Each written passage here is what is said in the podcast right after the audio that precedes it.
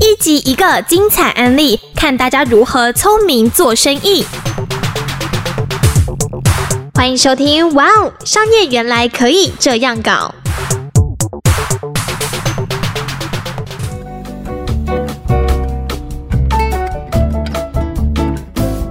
欢迎收听哇，商业原来可以这样搞。我是商业周刊主编陈淑荣。我们今天邀请到的来宾是商业周刊的主笔马志明，志明好。嗯、苏荣好，大家好。是，今天想要跟志明先闲聊一下，就是我之前啊，其实有跟我们家一个义工，他是专门来照顾我们家的家人的。他有一天就拿了手机来跟我讲说：“哎、妹妹妹妹，你帮我看一下这个直播，我想要买这个电锅。”我就借那个手机过来看，就发现他上面的人是在广播一个大铜电锅，然后他说他想买，可是他没有信用卡，他说叫我就是帮他刷个卡，然后他再给我现金。我那时候才觉得说奇怪，原来移工在台湾是没有信用卡的，啊是这样子的。，对，因为移工对于这个银行来讲哦，实际是风险蛮高的一个族群，因为他毕竟还是会担心你会不会刷了卡然后没有付钱。所以其实过去以来，移工在台湾，他不是不能够办信用卡，他可以办，只是这个手续非常的复杂，而且对于银行来讲，也不是那么喜欢做这群客人的生意。这你样说他风险高的原因是因为觉得他留在台湾的时间太短了，还是他其实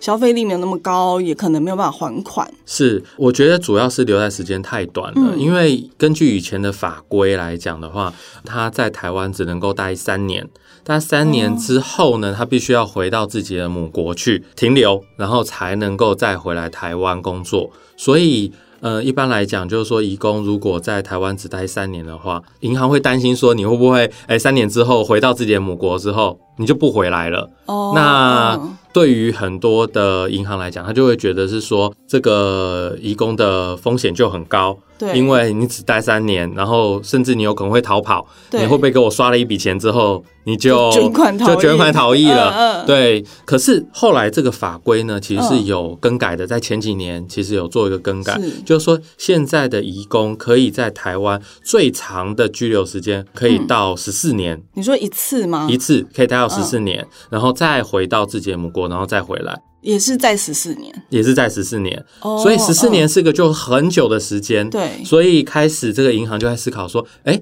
是不是？我嗯可以来做移工信用卡的生意，所以我们有银行就推出专门给移工的第一张信用卡。嗯可是我自己的印象啦，就是比方说我们家的那个看护姐姐，她就是大部分都是用现金交易啊，她可能就去干妈店买个东西。是，对她来讲，我我不知道信用卡除了这种网购的需求之外，它还有什么地方可以用得到？呃，信用卡呃有网购的需求啊，嗯然后你有了信用卡之后，你比如说要刷机票，你要买机票啊，可能要回家嘛，可能要去旅行嘛。哦嗯其实信用卡的需求非常非常多，那去甚至去便利商店，嗯你也可以刷信用卡啊，需求是很多，就像我们台湾，对那只是说台湾人太习惯有信用卡了，全台湾平均每一个人有五张信用卡，也太多了吧？是非常多。嗯嗯可是对于移工来讲，他是连一张信用卡都没有。都没有对，嗯因为办信用卡对移工来讲太困难了。嗯而且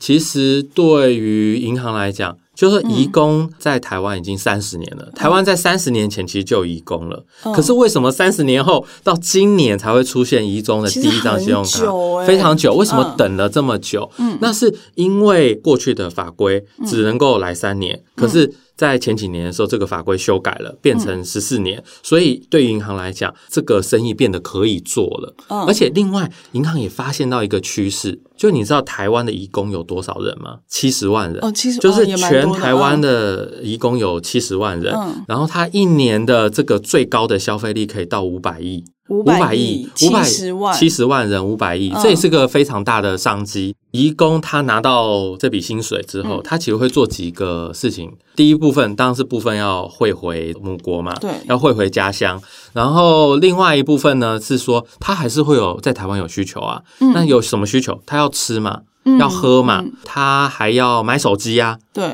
对，因为我们在这个访谈的过程之中，也有看到，就是说在桃园，桃园有一个很大一栋的那个移工宿舍，你说专门给专门给移工住的地方，里面住了上千位移工。嗯然后这个移工宿舍呢，周边呢，其实你就可以看到移工的一个生活圈。嗯，那如果你去看这个移工生活圈，你发现哎，有这个超商啊，对，然后也有这个通讯行啊，然嗯，后你再去看通讯行，再去看移工买什么手机，你其实会吓一跳，都是 买嗯 iPhone，所以他们其实他们的消费力潜力是很惊人的。很强的那只是这个很惊人的这个消费力呢，没有被开发出来。是，那没有被开发出来一个很重要的关键来讲，就是说他在台湾，他说不定也很想买的东西，嗯可是买东西他就只能够付现金。哦，而那且付现金的对坏处是什么？没有优惠或回对，馈没有优惠，没有嗯回馈。那我今天我我有了信用卡，那最大的好处就是说，诶，我看到诶，台湾人都刷信用卡，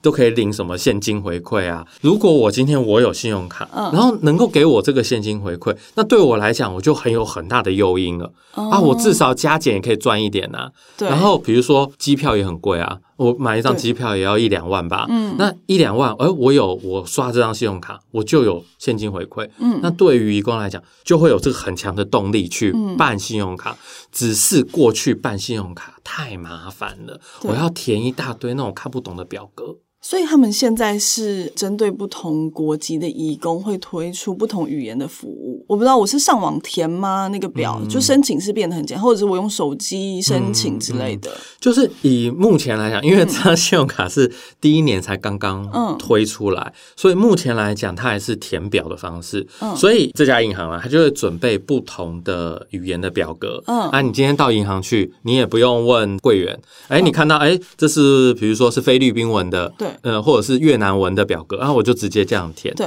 然后我就可以去拿到柜台就可以申请信用卡所以。他其实不太需要什么证明。他还是需要证明啦哦，哦证明是肯定还是需要的哦啦，哦哦就是说你的薪资证明啊，嗯你的银行账户，你还是要开户啦对，嗯这些基本程序还是要啦。可是他至少就简便很多嘛，我至少看得懂这个表格，对了，我知道啊因为我过去根填本了什么对。嗯那过去来这个可能连这个表格都没有。嗯那可是到未来呢，我们也可以去想象说，到未来我可以在线上开户啊，嗯可以在线上办卡啊。嗯那我在线上办卡，我就可以直接看那个手机的界面，对就是我自己国家的语言，对，那我就可以直接填表，就直接申请就更方便，嗯就会更方便降低了那个门槛，就降低了门槛。嗯嗯对，而且我们都知道说，哎，如果你仔细去观察一下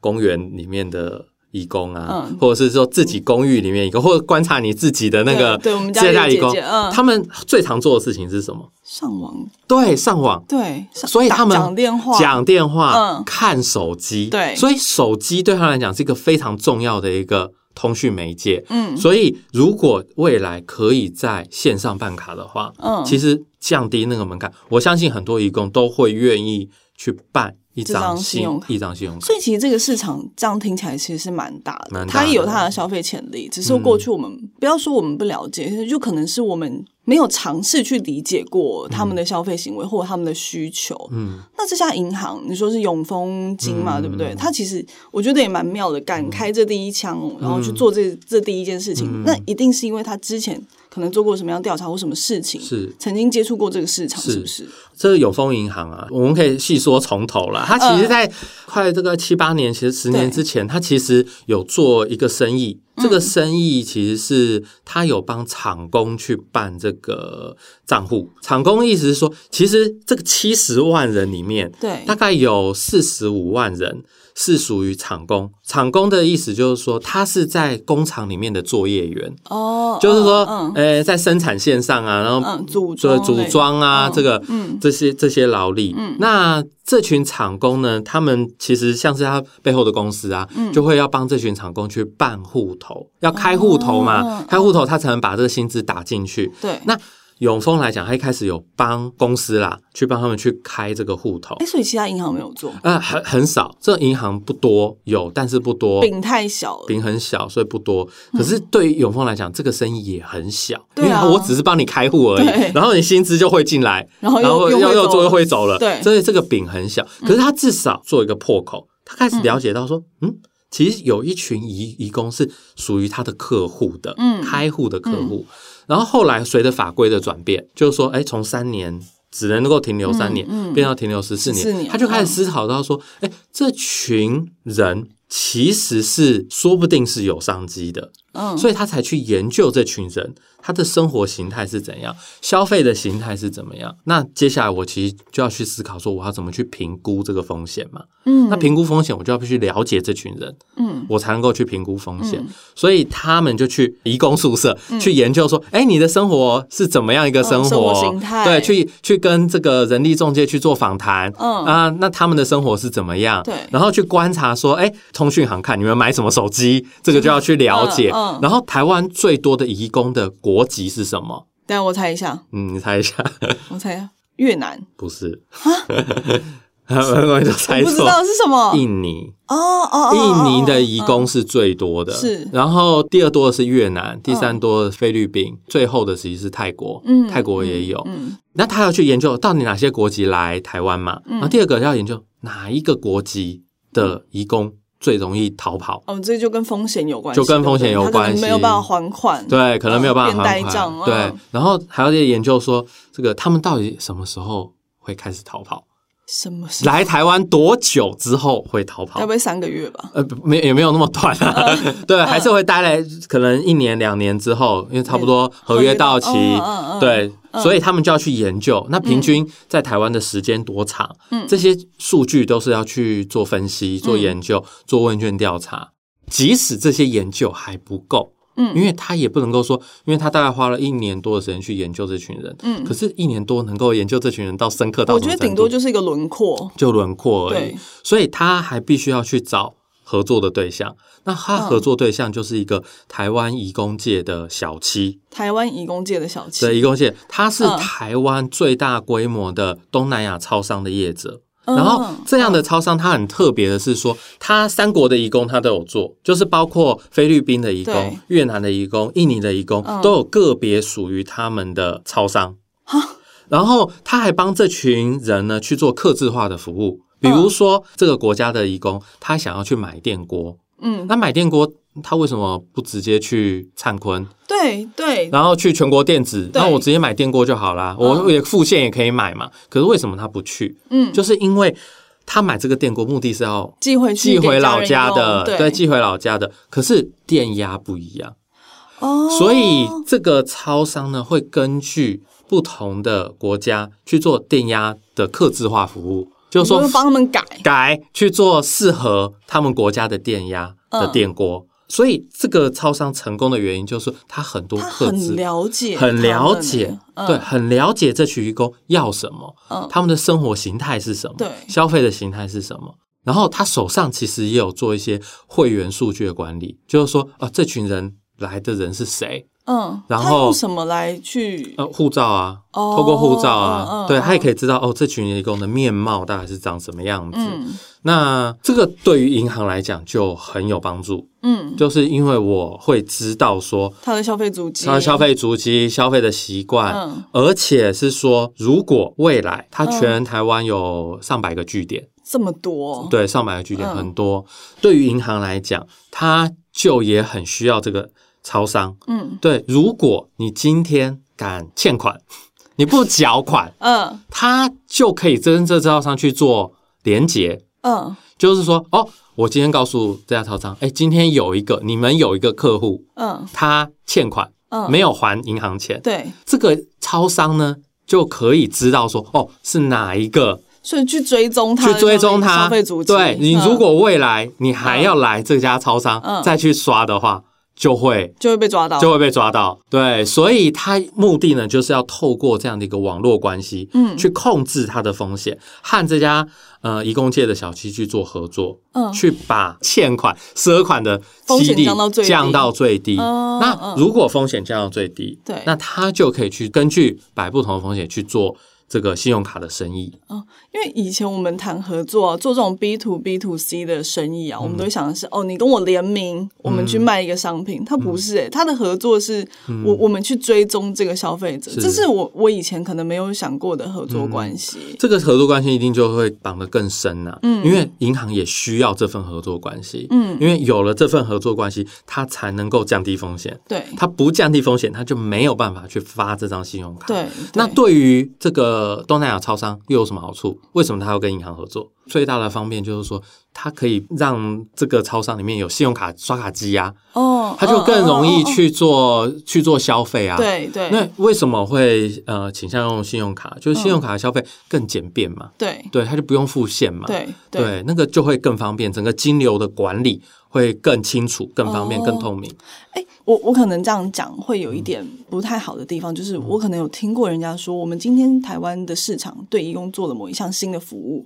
我们有两个很讨人厌的字，叫做造福。嗯，但其实我觉得这不是、欸嗯因为其实他三十年前、嗯他们就已经来台湾嗯嗯服务了嘛，就不知道志明怎么看这件事情。我觉得用“造福”这个字就是不适合啦。嗯应该是说我们在金融界常常讲四个字、四个原则，叫公平待客。嗯，什么叫公平待客？就是你对待每个客人，你不可以有差别，嗯不可以说今天这个人比较穷，我进银行想要开户头就不行，嗯对你还是要让他开。对就是说，我觉得只是让移工能够享有跟台湾人同样的尊重、嗯同样的待遇、同样服务。那我觉得这也是我们现在近年来金融界一直在谈的一件事情，叫做普惠金融，每一个人都可以享受到金融服务。嗯并不会说因为。比如说你年纪不到，或者是哪些嗯东西，就是造成是说你去接近这样的金融服务的时候，产生了很大的差别待遇差别待遇鸿沟或很多的阻碍。嗯这些阻碍让你没有去办法享受这样的一个金融的便利性。嗯嗯嗯，那这个是全球的金融都在朝向的一个目标共识共识目嗯标嗯，因为随着金融科技的发展，嗯随着这个风险的控管的技术越来越精进，照理来讲，普惠金融的世界，这是我们这个整个金融界一直期理待想的、嗯理想发生的一件事情。所以从这张移工的信用卡，其实我们真正看到是说，其实台湾还有很大的一群人，对他的金融的需求，嗯他想要受到服务，其实是并没有被满足的。嗯，那透过这张信用卡，我们可以看到说，其实他们是有机会被满足的。对嗯，只是嗯你有没有试花着去了解他们，试着去了解他们，嗯嗯嗯试着深入他们的生活，知道他们呃的习性是什么，消费的对习惯是什么。那对你如果够了解他们，够知道他们，你就可以控制风险。对这个生意你就是可以做的。嗯所以你看，它可以透过打入移工，它可以打入不同的看似风险很高，但对实际上这个族群很大的一个生意。比如说很年轻的族群，嗯，那甚至有些 SOHO 族，那我说不定也可以去做这群人的信用卡。就其实我们过去在看金融市场，我们是看的是一般的消费大众，嗯他们现在垂直做，他们做分众市场，他们把每一个人的轮廓就是描绘的更具体、更更明显了一点，嗯是是就可以针对他们去推出不一样他们需求的产品，对不是对？是所以其实志明之前有说过，就是这个是一个石头也能够榨出水的市场嘛，是嗯，就是因为呃，如果对于很多现在的金融机构，他们面对到一个麻烦，就是、台湾是一个 over banking 的一个等一下嗯社啊什么会。叫 overbanking？ over banking 就是银行太多啊，嗯 到处都有银行啊。对然后这个银行服务也是遍布全台湾啊。我们供给需求有终于点需失求衡了过剩呐、啊，就嗯每个人，然后自己想想看，我身上可能就五六张信用卡。我的银行账户还一堆、欸，嗯对我今天换个工作密码都又记不住 密码都记不起来，嗯所以会觉得是说，哦，这个市场很饱和，嗯那我其实好像都没有什么商机可以做。嗯，可是透过这个永丰移工信用卡这个例子，我们其实可以看到，并不是嗯，你看似饱和的市场，其实你再深入去看，对，其实还有很多的细分市场。对，很多的分众市场，它是并没有被满足的。嗯，对是，那你仔细去看的话，你其实是可以挖掘出商机的，是只是我们有没有认真的去看这个族群，对有没有认真看待呃每个分众里面的面貌是长什么样子。嗯你够认真的话，你就可以去找出商机。对，我们刚刚讲了两件事情嘛，一个就是他们要去做义工信用卡的时候，先去看他们的通讯行嘛，甚至去看看看他们的宿舍，他们的消费习惯在哪里嘛。然后再也是刚刚你讲的那个呃东南亚的小七，他们甚至可以做到对于电锅做克制化的需求，就是你你认识的深不深，你用的力有多多大，那这个市场就会给你多少的回馈，对不对？对。对，那其实这件事情也可以给我们的听众一些反思，就是在寄存的市场里面，你你认为其实我们这群客户，你已经服务到极致了，不能再做的时候，有时候其实你应该把眼光移开，可能有一群陌生的人正在等待你提供给他们更好、更多、更新，或甚至是像现在这样子更基本的服务，他们可能就会成为你下一波的信徒。对对，好，那我们今天谢谢志明，谢谢。